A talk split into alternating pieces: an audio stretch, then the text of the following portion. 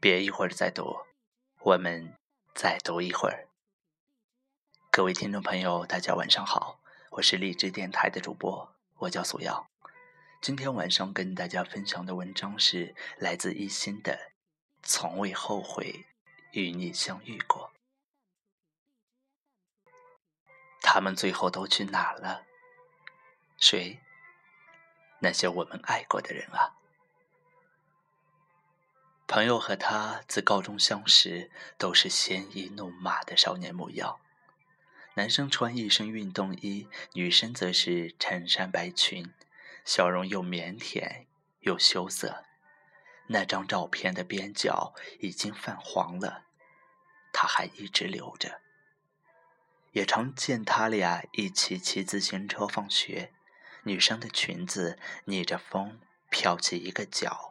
夕阳下，只留下一抹温润的橘黄。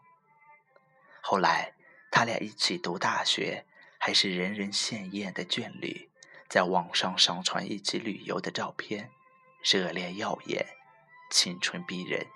回复里满满的都是朋友同学的祝福。毕业之后，两个人都回到了家乡工作，我们全班同学都以为他俩。肯定是要结婚的，也是这样的一个冬天，我跟他聊天儿。那时候他工作不顺利，我读研的生活差强人意，两个人都是心有戚戚。我只好开玩笑说：“别跟苦兮兮的我心有戚戚了，你至少爱情是幸福的呀。”他沉默良久，最后回了句：“已经分手了。”我大吃一惊，没再细问，后来才从别人口中得知了整个故事，竟和偶像剧里演了几百遍的恶俗桥段一样。女生家世显赫，身为企业家的父亲又独裁专断，看不上家境普通、工作还很一般的男生，百般阻拦。不惜采用私下里对男生威逼利诱，以及将女儿禁足在家的方式，还给女儿安排了另一门更好的寝室。只是故事的结局和偶像剧不一样，那个女生苦苦支撑了一年，最终还是和朋友分手了，完成了那门更好的寝室。她至今没有再谈恋爱。后来我问她。你怪他吗？他说：“本来怪他，现在不怪了。那么多年了，无论结没结婚，还联不联系，他在我心里都早已是最亲的亲人了。”我最好的闺蜜和她的男朋友也是高中同学。我闺蜜长得漂亮，从小娇生惯养，男生长相和家境都很普通，所以闺蜜父母一直不同意。闺蜜专科，比男生早一年毕业，放弃了父母已经在家里找好的一家企事业单位，拿着七百元的工资，在一家建筑公司工作。七百元，刚够她交房租和水电费。她母亲心疼的掉眼泪。他父亲则在家气得暴跳如雷，死活不同意两个人的关系。只是天高皇帝远，他们也没法管。幸好他对他足够用心。我和他俩一起旅游过一次，回来之后打趣他：“你怎么伺候某某跟伺候老佛爷一样？”我问他：“这么多人追过你？”你为什么这么笃定就要他呢？他说：“我就是知道，再也没有人会比他对我更好了。”男生毕业之后，他又跟去了他工作的城市，离家万里，他经常加班和出差，他则在另一家建筑公司里起早贪黑的上班。虽然他父母直到订婚那天才终于肯见一下准女婿，但他们这个月终于结婚了。近十年的爱情长跑终成眷属。有时候觉得少年时便如此清新，哪那么容易就被物质世界所打败？或者相知相守多年，爱情已经变成和亲情一样同呼吸、共命运的事情，怎么还会想到要分开呢？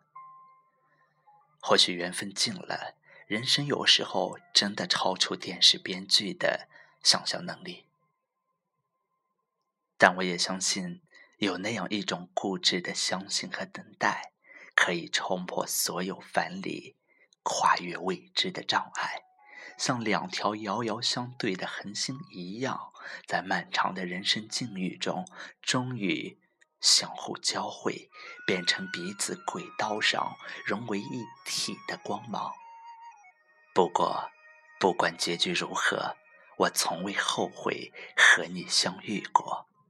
更不后悔和你相爱一场。慢的下午，阳光都在脸上撒野，你那傻气，我真是想念。那时候小小的你还没学会弹琴，谁又会想到他们现在喊我女王？你哈哈笑的样子倒是一点没变，时间走了，谁还在等呢？这杯咖啡忘了加糖，真不是我那么伤感，世界太复杂，你说单纯很难，我当然都可是呀，只有你曾陪我在最初的地方，只有你才能了解我要的梦从来不大。我们没有在一起，至少还像情侣一样。我痛的、疯的、伤的，在你面前哭的最惨。我知道你也不你说你现在很好，而且喜欢回忆很长。我们没有在一起，至少还像家人一样，总是远远关心，远远。分享。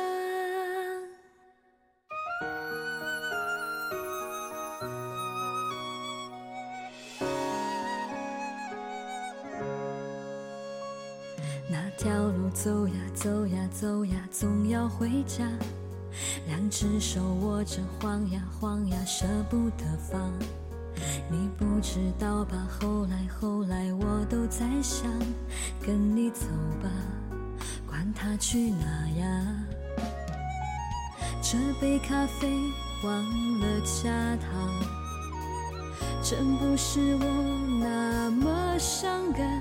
世界太复杂，你说单纯很难，我当然都明白。可是呀，只有你曾陪我在最初的地方。只有你才能了解我要的梦从来不大。我们没有在一起，至少还像情侣一样。我痛的、疯的、伤的，在你面前哭得最惨。我知道你也不能带我回到那个地方。你说你现在很好，而且喜欢回忆很长。我们没有在一起，至少还像家人一样，总是远远关心，远远分享。我们没有在一起，至少还像朋友一样，你远远的关心。其实。